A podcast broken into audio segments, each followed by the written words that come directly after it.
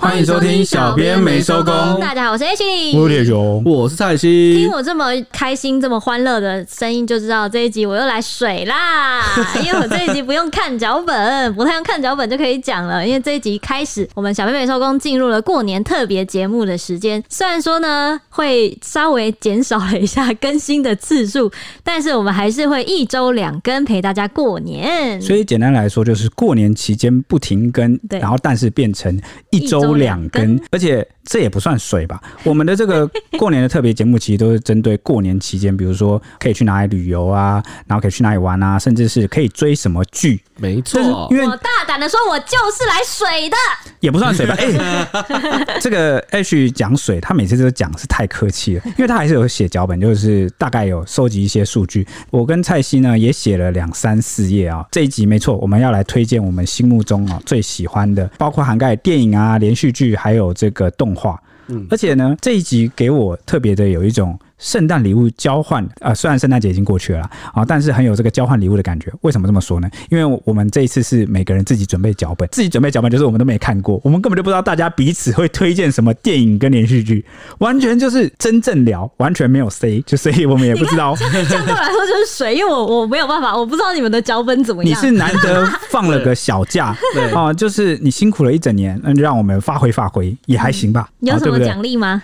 奖励哦，红包给你一个行吗？好好好，里面有东西吗？里面哦，两百块吧。好好好，两百块也开心，开心开心。好，今年过年长达九天，真的算是小确幸。不过预告听众们，明年的形势已经出炉了。行政院核定二零二三年的春节可是有十天呐、啊，是史上最长的春节连假。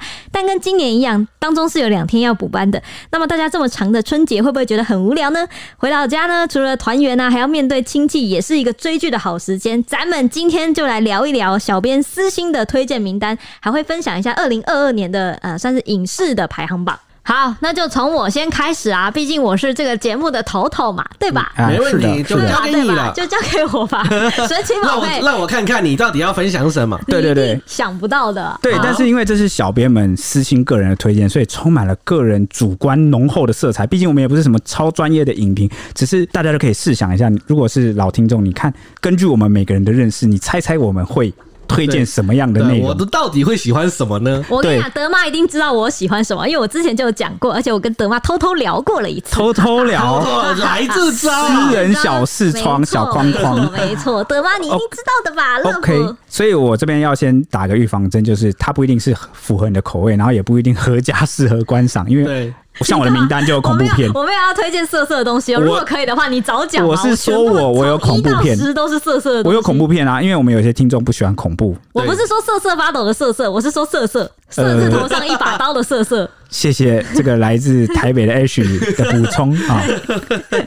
好，我要分享的呢，第一部是什么？其实大部分都是呃影集型，就是剧。影视剧型的，因为 H 喜欢追剧，对不对？对对对，我比较喜欢追，嗯、但电影我会觉得它影响我比较比较浅浅一点，你需要比较长时间的沉浸在一个 就是剧情里面，对不对？而且我觉得剧集这个东西比较适合我今天推荐的东西，都是我会一再拿出来重复播放的东西。就是、欸、对我今天推荐的也是我会一再拿出来重复播放的。对对对对，我的我的我的基底是这样，我不会说我、嗯、因为有些东西我是我觉得它很好看，但是我不会一直。拿出来看那种感觉，就是我转到或干嘛，我不会想再看一次啊。像我看到转到星爷的电影，我都会反复的看。对对，所以 这种这种就是我们会推荐，我会想推荐的东西。但我们我今天没有推荐星爷的，我今天推荐的第一个呢，是最好笑的是。家政夫三田园，所以这是日剧吗？是日剧，它总共有五季，哇，超够你看的。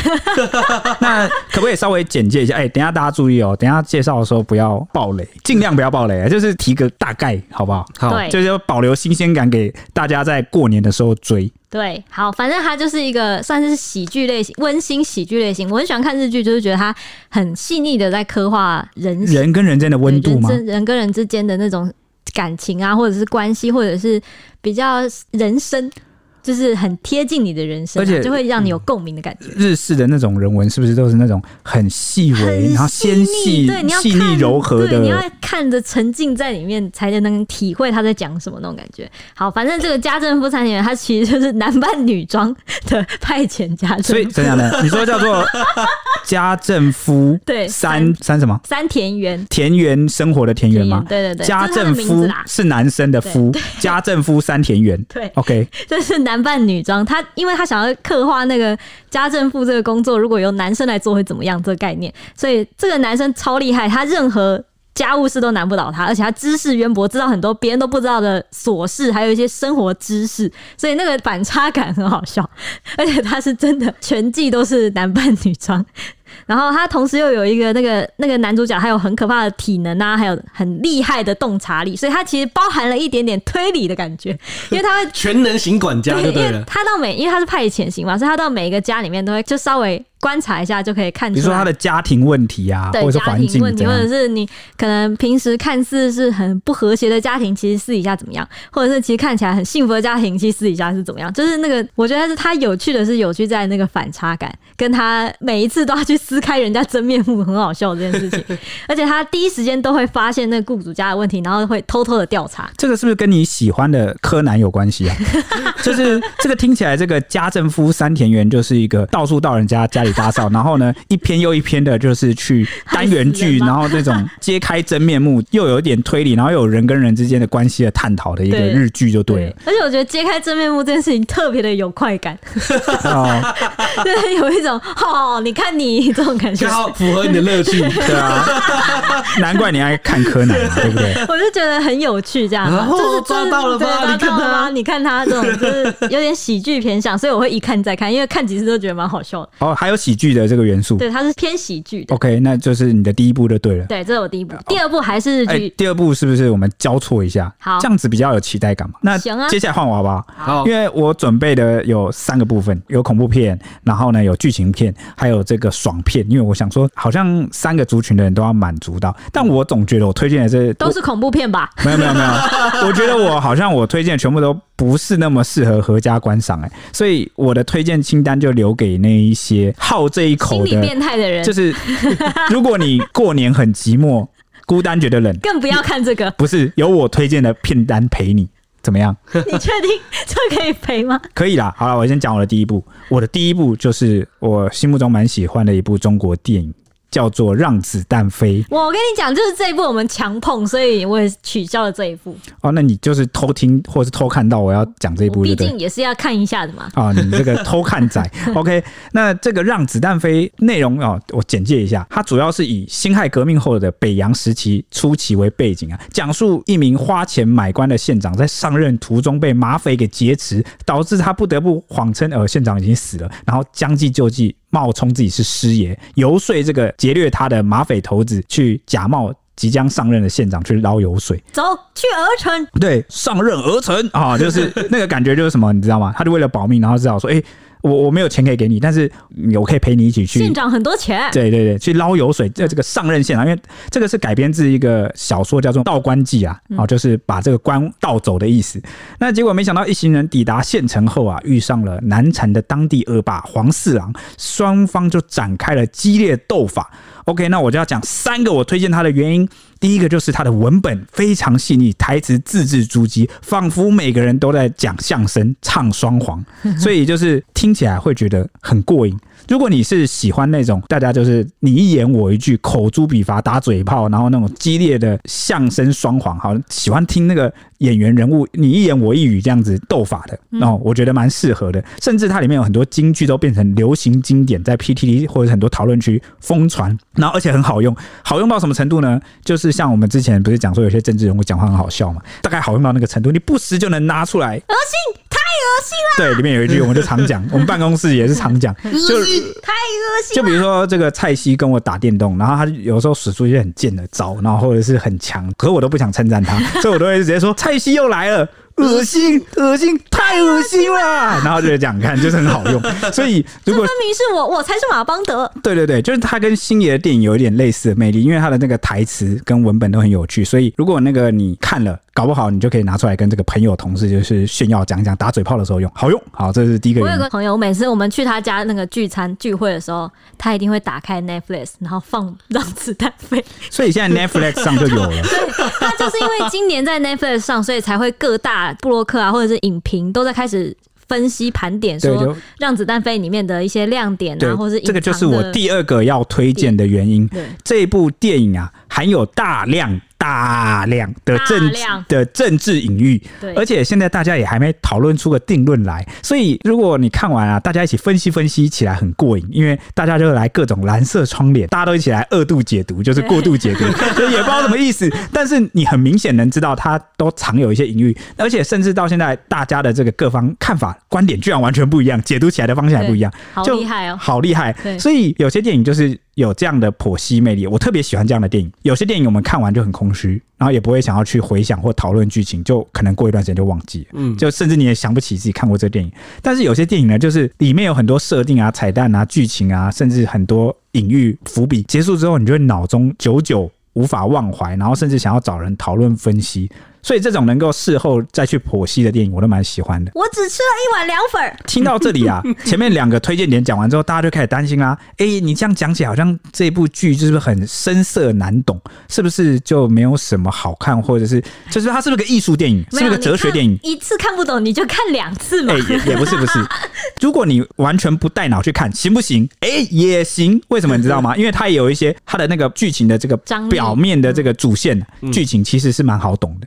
所以你不用担心看不懂或者是很深涩，而且恰恰相反，都是大牌演员，演技都一级棒。对，演技一级棒就算了，而且他的这个整个故事给人的感觉恰恰相反。这是我要推荐的第三个点，就是在这个故事里面呢，每个人各怀鬼胎，斗智斗勇，剧情紧凑，高潮迭起，甚至不时穿插一些恶趣味跟幽默讽刺。就算你完全不带脑去看，你都会觉得哈哈哈哈。就跟我们以前看星爷的某些电影，我们都不知道那是讽刺电影诶。比如说，我举例《九品芝麻官》，他其实就在讽刺。官场的腐败现实，你这分明是用明朝的剑砍清朝的官呐！啊，对，要类类似这种啊，甚至呢，那个什么功夫足球啊，不是啊，是少林足球，有吗？有什么？冲是他们的国足啊！是哦，是啊，是啊。那是他们国足大败，然后就 哎呀，哎呀，真的是假的？我不知道哎！哇，你讲了一个我不知道的，酷哦！真的是哎呀，真的是哎呀！甚至还有那个什么《大话西游之大圣娶亲》哦，小时候看我以为它是喜剧片，长大后看才知道它是一个悲剧片哦。就是一万年吗？当你戴上那个金箍圈的时候，你就象征你长大了；当你承担起责任的时候，你就不能不顾一切的追求你想要的事物。关于《大话西游》这个，我记得网络上也是蛮多解析，哎，不知不觉都在推星爷的电影。不是啊，我是说，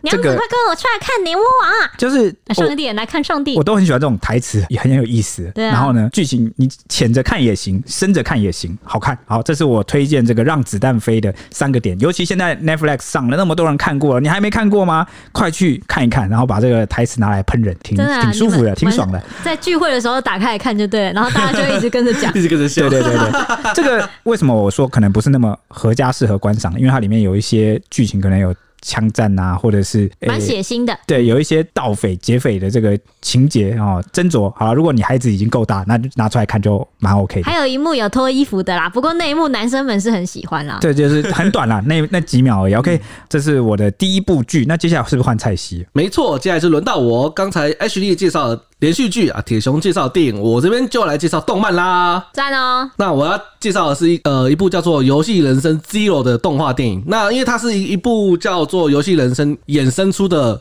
动画电影，所以我可能要先介绍一下什么是《游戏人生》，它的到底在讲什么哦，哦。所以你你的意思说，你推荐的是电影版这个动画的电影版，那你推荐这个动画的本身吗？它这个动画本身我也推荐，对对，对，对。那为什么特别推荐电影版？推荐了 N 次，N 次。对，我们我推荐了那个 H D 看去看，一直推荐他。那为什么你推电影版不推动画本身？因为我比较喜欢电影版的部分，是因为它我觉得它有传达出一个精神呐，就是我比较我很喜欢看，就是剧情中的角色表达出他一种可以为了一个东西而奋战。的精神，而上面的精神，而努力的精神，努力去争取的精神。日式动画好像日式动画都讲，日本动画都是有这种精神，就是主角要去努力，但也是这样子才好看嘛，因为他们突破重重难关，然后成长啊，然后达到那个目标。那你可以先替我们简介一下这个游戏人生大概在演什么吗？哦，游戏人生它主要它的主角是叫空与白，这两个是一对兄妹，那他们是尼特主角，又是加里蹲，就是他们其实，在现实中是一个比较御宅族，对对对对对，loser。但是是他们虽然说在现实中是 loser，但是他们在网络上却是被奉为都市传说级的天才游戏玩家啊，所以他们是打游戏打的特别猛，这样。对对对对，然后他们就是觉得这个现实世界是个乐色游戏啦。那某一天，他们遇到了一个自自称神的少年，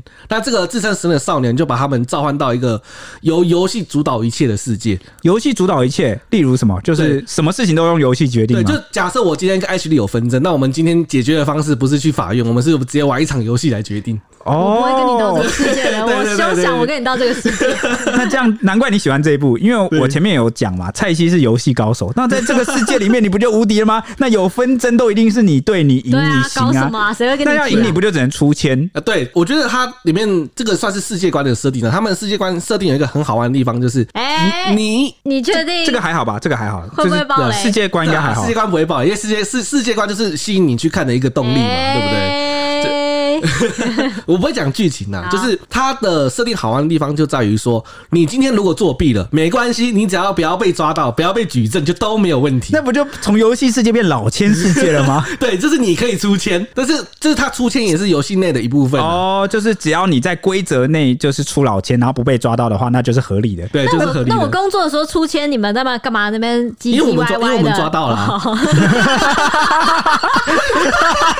所以重点不是你出千。是你被抓到了，你你你特别像一个动画叫做这个《辉夜大小姐 想谈恋爱》，里面不是有一个这人有对对，有一个很热门的角角色叫做学生会书记，就是藤原千花，玩什么游戏都要出现，然后然后这个他都会被抓到，然后就很丢脸。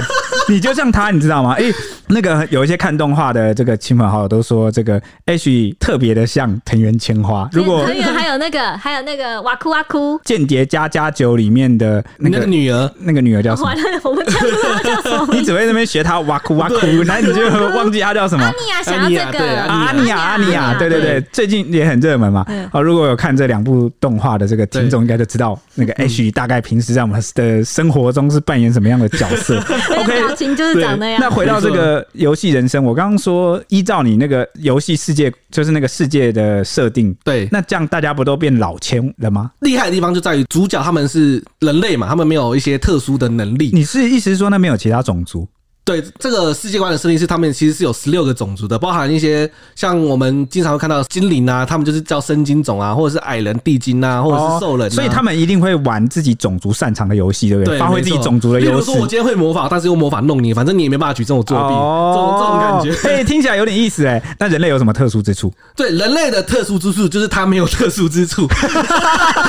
那在这个游戏是，对，所以说这个在这个世界中，人类是非常非常难赢得游戏。你说是最弱种。族对最弱的种族，那最弱种族会怎么样吗？只是玩游戏输掉还好吧？但是因为他们是不管什么纷争都要靠游戏解决嘛，包含一些国与国的纷争啊。你说国土纷争，对国土纷争啊？那人类还有国家吗？这这边我就要提到一下，就是他们空与白队的兄妹，他们穿越的时候，人类的国家已经剩下最后一座城市了，就是他们其实已经快要被灭族了。合理啊，就一开始人类这个种族在那个世界里面。本来好像就无法生存下来，对，因为你没有任何特殊优势嘛。对，所以说他们已经被就是逼近到极限。但是剧情的好看的地方就在于说，空与白他们的兄妹，他们兄妹俩就是因为人类总是在一座城市了嘛，他们就想办法取得王位之后，想办法振兴这个人类的种族。哦，所以你是说这一对游戏天才兄妹，然后呢穿越到异世界，帮助人类只剩一座城市的王国，然后展开大反攻，然后接连去挑战不同的种族的对手，比如说那些都是奇幻种族嘛。对，对，对，对，就比如说什么兽人、兽那种啊、精灵啊，然后呢，在他们不利的情况下。对，取得胜利，这有点像，哎，像赌博梦说，哎，没有，不是赌博梦。你说对方会长出老千吗？对，哦，不是对方会长，对方一定会出老千。哦，就是各种突破他们的 bug，用用智力去突破，那就是属于智斗型的。对，哎，那就跟刚刚那个让子弹飞一样，都是智斗型。那如果对动画有兴趣的，是不是就可以参考看看？对，可以参考看看。那除他们除了就是要扩大人类的势力之外，他们还有一个很，就是算是最终目标了。他们要取得，因为我刚才讲里面有十六个种族嘛，他们想要取得十六个种族的代理权，去向唯一神挑战。哦。啊，这兄妹的目标那么大哦，要带领人类打赢那个其他十五个种族就算了，然后最后，所以你只要每个种族都赢了，你就可以挑战游戏之神，真正的神明就对了。神明对，没错，酷酷酷，这就是他的原版的游戏人生的剧情大纲了。那我刚才要介绍是电影版游戏人生 Zero 嘛？那游戏人生 Zero 其实它的前传就是发生在。呃这个游戏世界之前发生的对事。之前发生的事，没错。那游戏人生前传其实跟它的本传的差异其实蛮大的。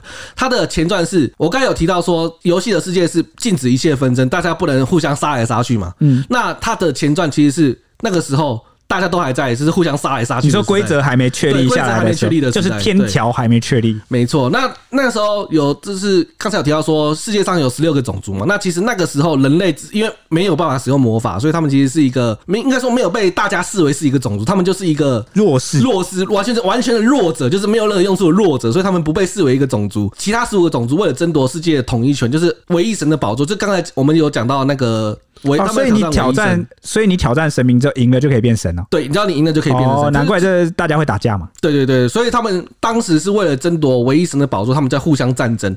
然后这个时候主角就出现了，主角就是人类的带领者，就是当年在这个前传的。人类的带领者，他在探查一个废墟的时候，遇到了一个叫基凯种，他也是里里面一个种族的角色。那他遇到一个基凯种种族的少女，这个少女想就是想要了解人类，然后跟他一起回到人类的居住地，然后他们两个就发生了感情啊，然后就一起宣誓要夺得唯一神宝座的权柄。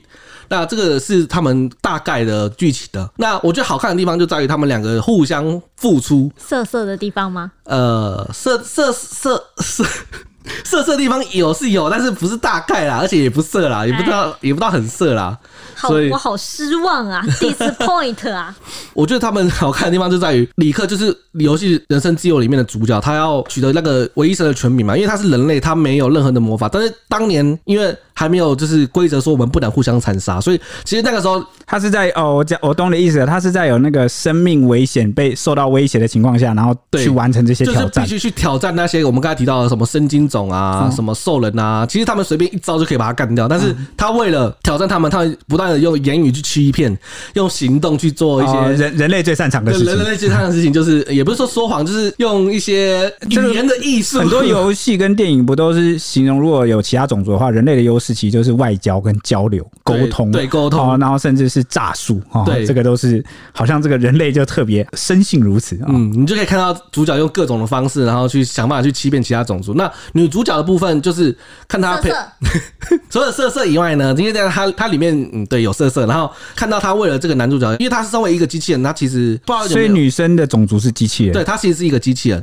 因为我觉得在蛮多，也不是说动漫，不止动漫啊，一些电影啊，一些连续剧里面，其实他们都会把机器人塑造成比较没有冷血无情、冷血无情、没有机械式做事，对，就是人工智能就是什么。冷血没有心嘛，就执行命令。对，就执行命令。但是这个机械女主是有情感的。对，她相处久之后，你就看她慢慢就是情感，就是为了男主角去考虑。所以你喜欢这种反差，就对，就是机械的女主却有感情，那这个最弱的这个人类种族的男主却能透过自己的能力，然后一步一步去击败其他种族。对，我就喜欢这种反差，还有一些就是他们互相互相付出的精神了。嗯，OK。讲到互相付出，我一定要推今年 Netflix 爆红的那个二零七七。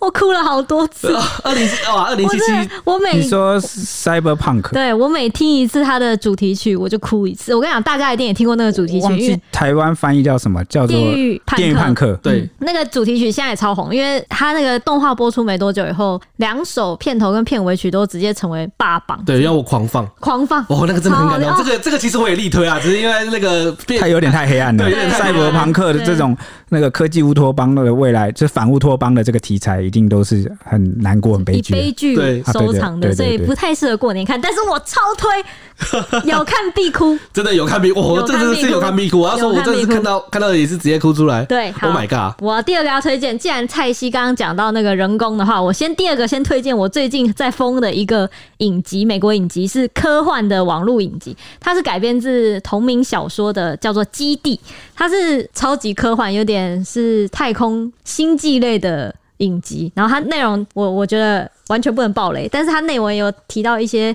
种族的事情，跟人类最后变成星际霸主这件事情。然后星际霸主之后，他们又知道说有个数学家他算出了人类即将灭亡这件事情，然后他们就要去拯救整个银河帝国免于毁于一旦的那个过程过程。然后他们在反抗的过程，这样我觉得超好看，因为它里面有谈到很多一些反抗命运吗？对，命运啊，或是哲学，我觉得蛮有哲学有一些哲学。的意味，还会探讨说，就就可能某一个族群，它是宗教立国，然后你可能整个星际都是以这个宗教为信国教，对，会信仰，然后他就会有点控制住大家的思想。对，你那个帝王如果要继续统治着人民的话，那个这个宗教你一定也要控制着，所以你都要去管他们的，被迫政教合一。对，所以你们的宗教，他你都要去，他去，他都要去管他的教宗是谁，什么什么，这这一系列过程，我觉得都很想象力超丰富。那你也很适合去看中世纪的剧，对，就是这个王权与教会。对、哦，跟这个教廷的纷争，对这个好，好，宗教战争等等的，对，所以我也超喜欢看魔戒，在哦，对，嗯，魔戒，反正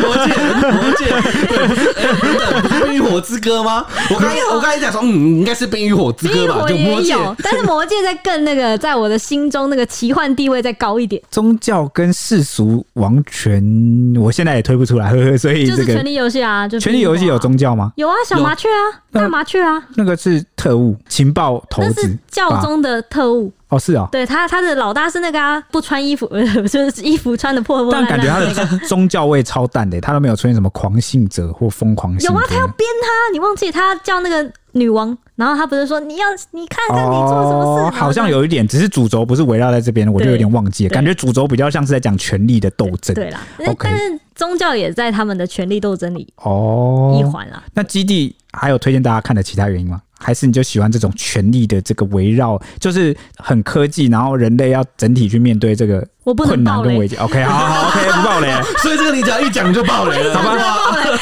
因为他的，我觉得他的吸引点就是他的设定超酷，有点像那个沙丘，就是他厉害是厉害在他的设定，嗯，世界观的设定。OK，那好吧，那大家就自己去看吧。对，那。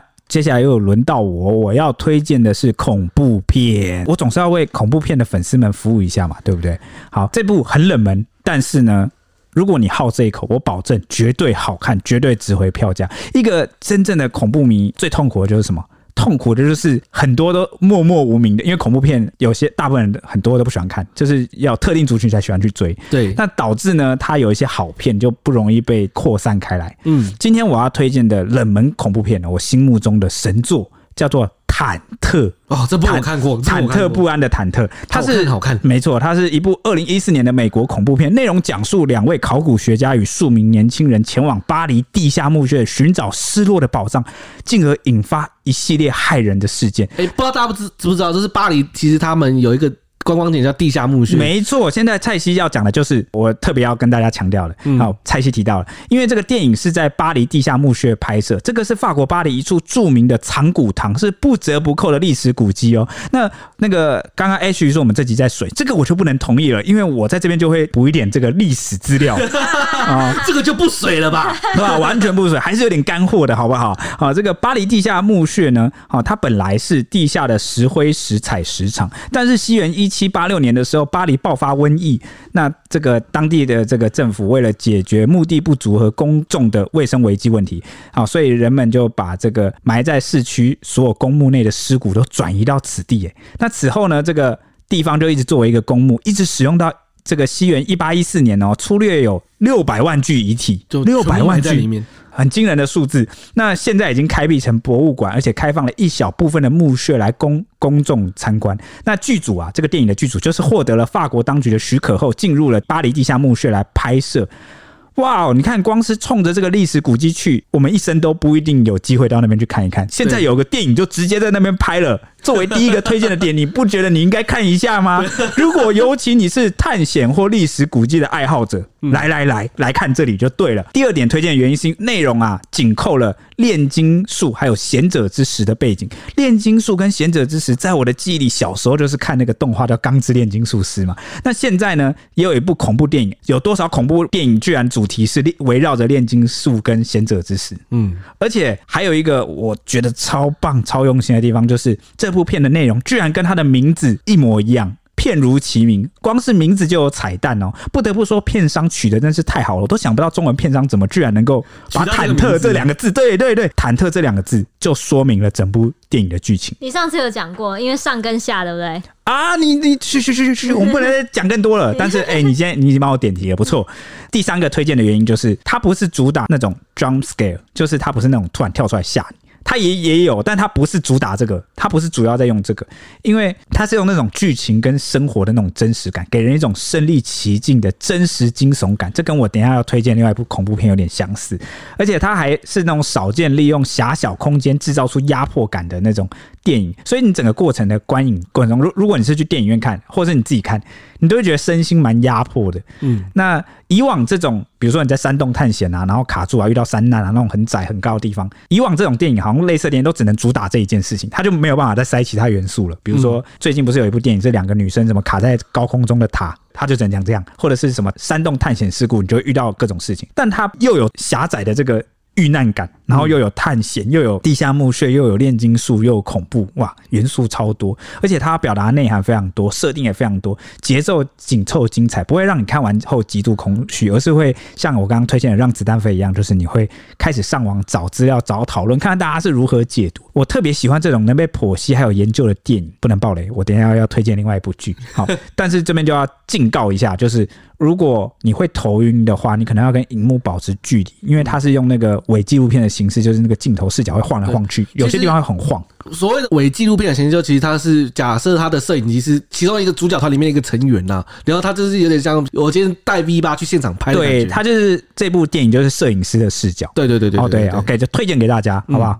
接下来是换这个蔡西推荐他的，没错，接下来就是换我啦。我的第二部呢，也是一部动画片，不过它是一部算是科幻啦，叫做《比宇宙更远的地方》。比宇宙更远的地方，它虽然说是一部科幻片，但它其实又不是大家刻板印象中的科幻片。为我为什么会这样呢？因为它的剧情中没有机器人，它也没有太空船，也没有外星人或宇宙基地。那它剧情在讲什么？它的剧情就是一个很扎实、有科学背景的，算是生活中的故事。我为什么会这样讲呢？是它的剧情其实是要描述四位女高中生如何排除万难，加入科考队，一起前往南极。南极哦，啊，对，所以所以他的那个方法可能是可以参考的，就对了。呃，对，是可以参考的。不过如果你真的要把它拿到现实上，说还是有点夸大的成分啊。因为不管怎么样，绝对不会有科考队让四名女高中生一起到南极去。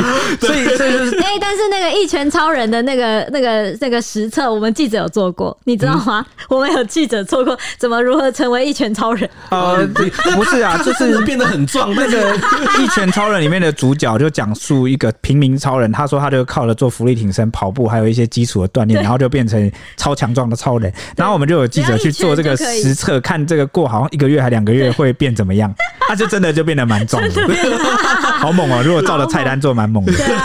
好，对，所以说这个剧情就是描述四个女高中生一起前往南极的故事。那他的作品名称其实源于日本首位进入太空的太空人毛利卫，他在被邀请到南极基地的时候，他讲了一句话，叫什么？他说。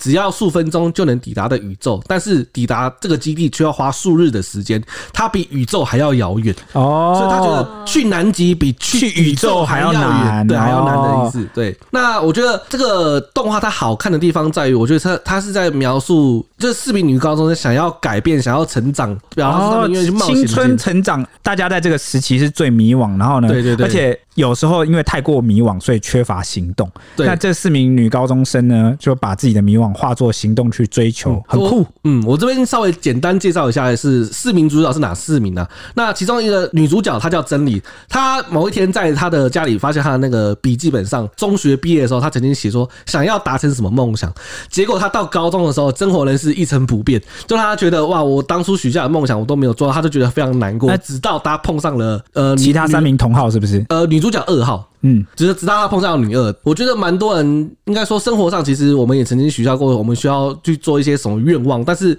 说真的，许许愿很容易，这做到非常困难。对啊，这你这你这个特别的符合我们现在即将过年的，我们每次过到新的一年都会列一个心愿清单。对，哦，今年我要达成什么目标？但大部分都是到年尾的时候赶快修改这个内容，然后对试图达标，所以算是励志电影，对，励志动画了。对，就是以后他遇到女二之后，那我这边讲一下。女二，她的女二叫爆赖，她算是整部片里面最想去南极，就是推动大家去南极的动力。因为她的母亲是其实是一个科考人员，她在故事开始的三年前，因为她就在南极科考的时候失踪了，但是。这女二她就是有点不太能接受这个结局接接受这个事实。啊、所以她决定想要去南极看一看。对，想要亲眼去看一下母亲她当初所在的位置，就是她有点像算是逃避现实啊，想要完全不逃避啊！你要回到那个事发现场去，这也不叫逃避啊，应该说是想要打破砂锅问到底。对，就想要知道到底是不是真的是这样。对，就是她是整部片里面推动大家去南极的一个动力。那女三就是她很认真在做事，但是她却遭到其他人的排挤。然后她某一天在打工的时候认识的这三个人，就想要一起去实现一个算是不可能完成的事情。他觉得不可能完成，不过他最后还是完成了。那女士就是一个不擅长交际，但是渴望友谊的人。哦，然后他们四个人就是说他希望交到朋友，希望交到朋友所以其实四个人都有各自的这个性格跟他遇到的问题，但他们就是凑在一起了，然后去追寻这个男。所以他的这个故事的主基调应该平时都是蛮励志加温馨吗？温馨加，我觉得算是感动。我看的时候，基本上我我看到后期，我是每看一集哭一集。啊，真的假的？蔡西，你真是性情中人、啊。我以为它是一个日常番呢。对，它很日，它很日常，但是它的很多小细节跟很多点会不自觉打动你，就觉得哇，这个地方也太让人感动了吧？怎么会？你刚刚真的变小蔡说电影哎、欸？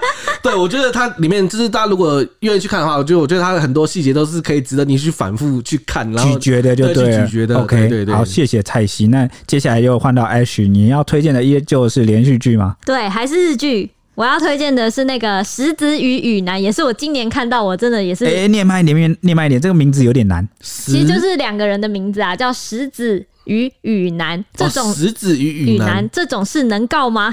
很日剧的，很日剧的开头。他也是，但他其实就是一个，我觉得也蛮日常的、啊，没什么要，没什么要分享的。但他我觉得也是一个我会一直忍不住想要回头去看的的剧。反正那个女主角就是东大毕业，然后落榜四次，然后是个顽固的伪律师，伪律师对 伪律师。然后另外一个是高中毕业，然后一次就通过司法考试成为律师的轻浮的男主角。他们不会打起来吗？这对，就是这。两个搭起来就是很好笑，就努力但一直失败，然后那个很随便但却成功的人。而且 而且男主角有个设定超酷的是，他只要看过一次东西就不会忘记，所以他就是天生就是个天才。天才，但其实他对自己超没有自信，因为他只有记忆力这个优点优点。哦，所以两个人会，我猜会相辅相成，因为另外一个女主是一个很认真的人，对，对不对？很认真，然后会记得很多法律上的小事情啊，然后要怎么帮助律师事务所的客人。某个程度上，上天不会亏待努力的人，因为努力是实在的，尽管那个有时候那些你努力的成果已经来了，好，但是你不接受，你不想要，因为你想要的不是这个结果。对，所以我们常常会有些人会埋怨说，我努力都没有结果。哎、欸，其实那个努力已经结果，某个程度上可能已经降临在你身上，已经成为你的一部分。对，或是已经降临在你身上，但是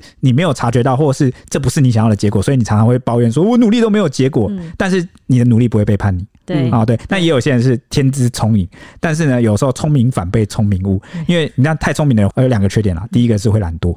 就是该努力的地方，就是懒得去努力，因为太过仰赖自己的聪明才智。对。那第二个聪明反被聪明误，就是很多事情就是聪明但没有智慧，因为他他没有那个呃没有办法消化那个。对，就是他不太会去倾听别人，然后呢没办法消化问题，也没有历经过很多的失败或很多的痛苦，然后导致他的这个人生智慧是不足。再强调一遍，聪明跟智慧始终是两回事。有些人聪明大概泛指什么？就思考的速度啊，讲话的逻辑啊，反应很快。对。哦，等等，这些天生就有很好的底子，但是智慧这个事情啊，是攸关它有点哲学性。你怎么看待人生？怎么看待他人与自己？怎么探索自我？怎么看待世间的万物？这个就是历经沧桑跟磨练了，淬炼出不同的智慧。四次的就会特别有智慧，在处理这些人跟人的事情上面，因为他是老经验嘛。对，然后那个天才就会有点算是用靠记忆力，就是去捕捉一些。细节，那结果就相辅相成了。相辅相成，反正这是一部律政剧啊，就是在处理每一个他们接到的案子，然后在两个人在过程中成长。那而且重点是这部剧很主要的一部分是让大家了解法律的真谛。我觉得这个还蛮蛮少见的。哦、呃，这个让我想起之前有一部日剧叫做那个王对《王牌大律师》，就是半泽直树的那个演员演的芥雅人。对对对，芥雅人。但大家记得的应该只有新垣结衣吧？太正了，季结衣就好了。可是《王牌大律师》他是比较用那种讽刺。跟反思的方式，然后用一幕一幕，然后去探讨法律。那这个这部剧的基调是这样吗？不是，他比较温馨，然后也是在很细腻的刻画人跟人之间。像有一集我印象超深刻，但是。适合暴雷吗？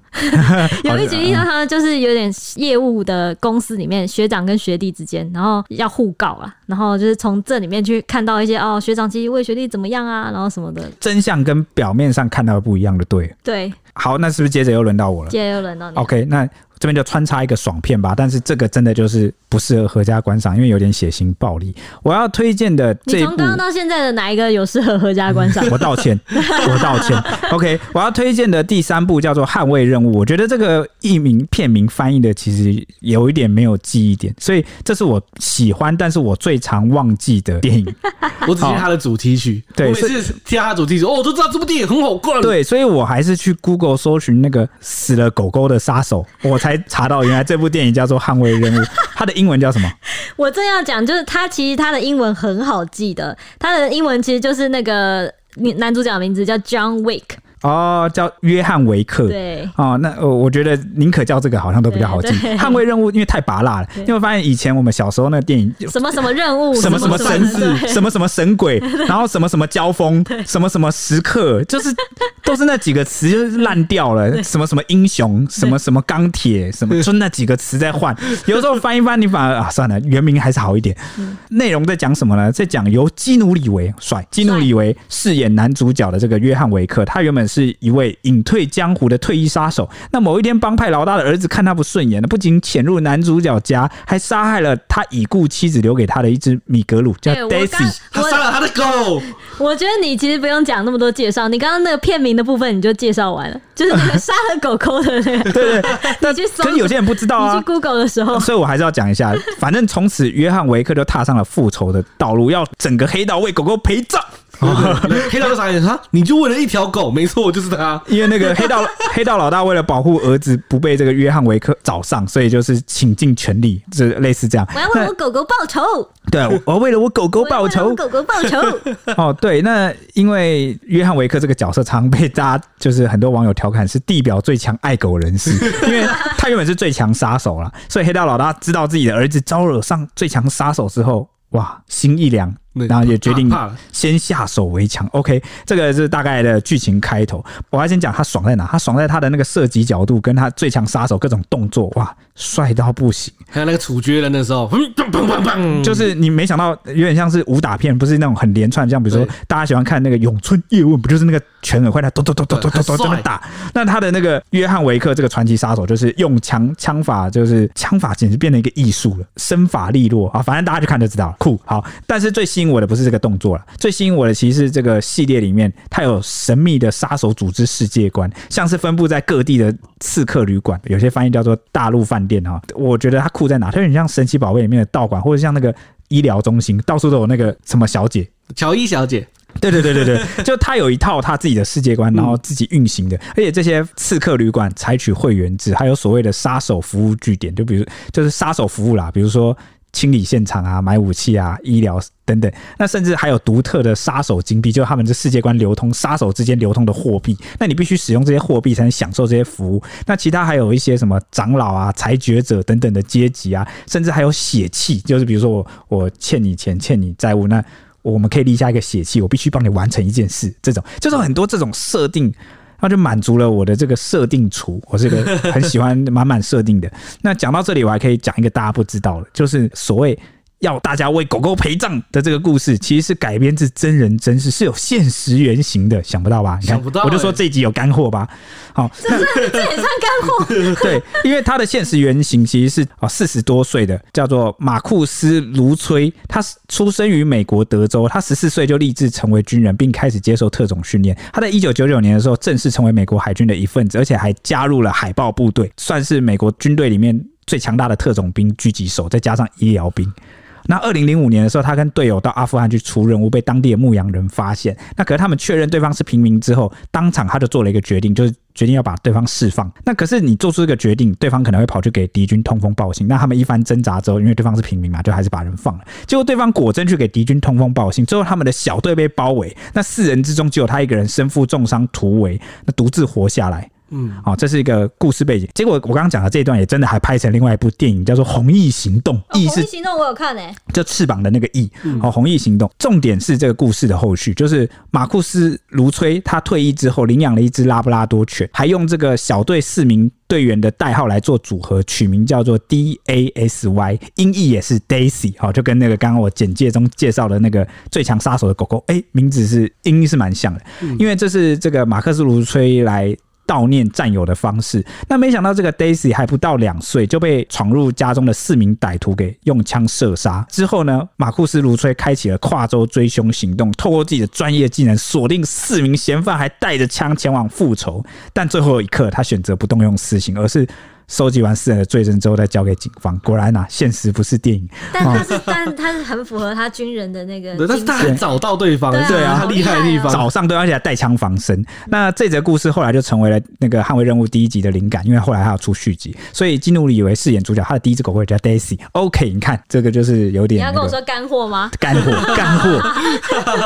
OK，那第三部要推荐的蔡蔡西。那我第三部要推荐的，其实刚才前两部都是讲动漫嘛，我第三部要推荐的就是电影啦。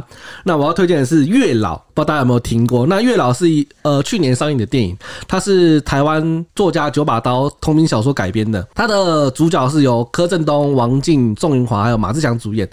它的内容是主角五百年，五百年，然后是它里面的一一句台词啦。它的剧情是它的主角呃石孝伦，他因为是被雷击而死。那他死掉的时候，他就来到阴间嘛。但他生前所有的记忆都归零。虽然说他生前所有的记忆都归零了，但是他还是要必须为他生前所做的事情付出代价。就是我们因为我们不是有讲那个业障吗？因果吗？你之前在活着在人世间犯下的一些罪过或过错，他的呃世界设定我记得是这样，就是如果你有。犯过一些过错，有一些业还没有给消除掉的话，你就必须要到阴间去兼职神职。就是有点类似鬼使神差，有没有听过这个？这个就你要担任鬼使啊。就是如果你你做的是比较多不好的事情，你等于要服一些劳役来赎罪。那因为他的那个背景是说什么？哦，这阴间很缺公职人员 啊，其中一个缺的哦，有各式各样的职缺。那他通过考试之后，最后就录取了一个叫月老。月老对。那我这边讲一下，就是他当时因为必须做选择，他除了投胎转世变成瓜牛以外，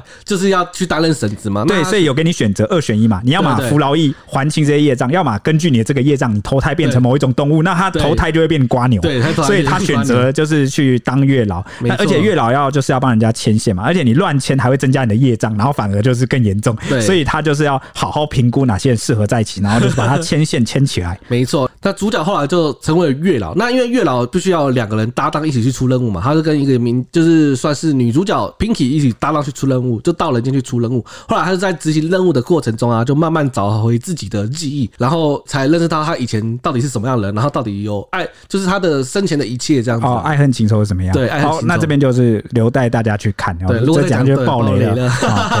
这首歌的主题曲就是也是今年爆红的那个韦礼安的《如果可以》。对，没错。对，哎，也没有今年呢，好像是去年的，对不对？去年啊，去年然后红到今年，嗯，让人想要好奇看看啊。对。因为歌很好听，歌很好听。哎，其实说真的，我在我在看这部电影之前，我一直狂听他的歌。虽然我不知道他剧情，但是我就一直狂听他的歌。而且我觉得他算是近年国产电影里面，就是青春爱情奇幻剧，算是融合很棒。对对，而且重点是他又融合了一些台湾民间的信仰啊，嗯、然后一些。脑洞大开的设定，如果就是不排斥这类对天马行空，我我这我这边其实想要称赞一下他，我觉得他的整个故事的设定里面，我觉得他地府的设定非常的有趣。我觉得光冲着他地府的设定就值得去看哦，就是很符合可能我们台湾人现代对于可能地府的想象的。对对对对对，好，大家可以去看看。我觉得他感情的部分也描的很好，描述的很好。我我这我这个要说了，对这个感情，他的感情就是你要看爱情线也可以，看设定啊，你哭了，对对对对，我们哭爆哎，真的哭爆，我们俩真是性情中人。OK，大家希望就支持国产，现在去看一看也可以。OK，我还有一个想要跟大家推荐的，就是一样是影集，然后也是我们推理迷必看的《新世纪福尔摩斯》。我应该不用讲什么了吧？都讲福尔摩斯了，反正就是在讲福尔摩斯了。啊，就这么粗暴吗？他跟一般，那他跟一般的福尔摩斯的这个电影或连续剧有什么不一样？我觉得他他拍的特别的玄幻迷幻，华生他有点改编啦，就是因为新新世界就是有点像是比较现代感的那个福尔摩斯了。他是现代版的，就是他是现代版，然后重点就是男。男主角就是那个大影帝呀，所以好看。谁啦？赞，班尼迪克蛋没有？班尼班尼迪克哦，对哦，所以这个就是演员阵容，再加上他把这个福尔摩斯的剧情搬到现代，对，重新演绎的很好，然后很符合推理迷想看，因为他他的那个解说非常的不一样，跟以前的福尔摩斯片不太一样。哦，好，另类的现代福尔摩斯剧，好，推理迷就是要去看就对，而且一集很长，很过瘾。OK，OK，那就由我来压轴啦。我最后的结尾也是恐怖片，一样就是承接刚刚这个蔡西推荐的国产电影，就是那个在金马奖今年的国产电影《咒》哦。没错哦。为什么推荐呢？哦，跟我刚刚推荐的忐忑有点异曲同工之妙。那同样是。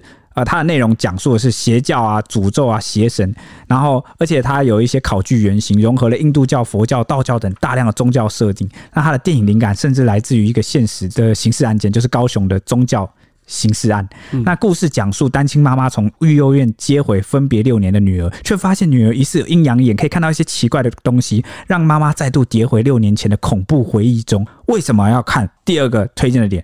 国产鬼片新高度，摆脱滥情的温情主义。什么是温情主义？你会发现我们有一堆很烂、比较烂俗的一些情节，比如说以往的鬼片大多都是什么拯救啊、化解，都是伟大的爱啊，有一些刻意说教元素在里面，甚至很强调所谓的因果轮回。你没有做坏事，鬼就不会找上你，一定是你干嘛了，所以鬼找上你。这一次的这个鬼片强调的是更莫名其妙的诅咒，我真的超喜欢诅咒主题，就像日本的《七夜怪谈》，捡到那个录影带，你没做什么坏事，你就是看了录影带，呃，就被诅咒了。好，这种 莫名其妙，然后不讲。道理不讲来由，没有什么因果，然后就是诅咒把你弄死，这个才是我觉得最恐怖、最大的恐惧。因为我觉得真正的恐惧来自未知，就是莫名其妙、不可理解的恐惧，来源于未知。对，而且角色们各自行动的动机不再是伟大的爱，而是自私的爱。好，这个去看完就知道什么叫做自私的爱了。因为以往那个很多鬼片都想要就是行塑一个。某个精神在里面，然后都是，我觉得这有点太温情主义了，所以这个自私的爱诅咒推荐。第三点是什么？就是采用伪纪录片的形式，极度贴近现实生活，让人感到恐惧不安。而且很多恐怖片都顾着交代剧情跟世界观，会刻意忽略某些现实生活的细节，导致有很多场景都蛮出戏的。但是咒反过来利用这些生活的细节，就是要在这些细节上来刻画，让你感到很恐惧，觉得这就是我生活的台湾场景，不是吗？怕，就他也不需要去介绍细节，反反正我播给你看，一播你就知道那是细节。对对，就是或者是像是租屋处楼上的那些神坛呐、啊，或者是什么女主角呃女儿，然后出现了某些啊什么社会局介入啊等等，你都会觉得哇，这果然是生活在台湾哦，很有那个感觉。那它跟这个忐忑两部剧最大的共通点，我觉得给人一种身临其境的真实惊悚感，所以你就会害怕嘛，不会出戏。那而且两者相同，都是采用伪纪录片的形式，非常大推哦，真的好看。如果你是喜欢鬼片的话。国产电影啊、哦，恐怖电影《咒》绝对不会让你失望，诚挚推荐。嗯，蔡西加一推荐，我也有被推荐到，所以我也我也看了。那、啊、你看了觉得怎么样？全程都在叫吗？